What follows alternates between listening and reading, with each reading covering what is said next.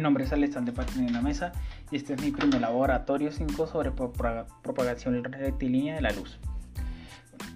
Eh, los materiales que utilizamos en este, en este laboratorio es una linterna, dos cartulinas y una hoja de cuaderno.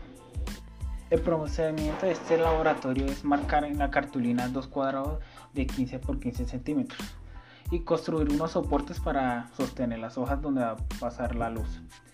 Eh, marcar la mitad de cada hoja y, hacer un orificio siempre en la mitad de la hoja.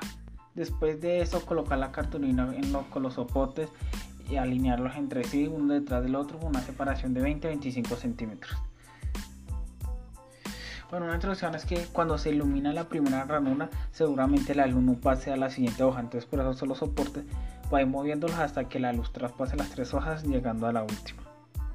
El objetivo de este laboratorio es observar la naturaleza rectilínea de la luz.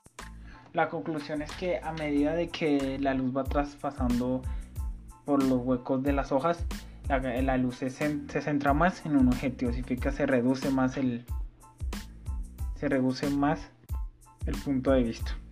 Esto es todo el laboratorio.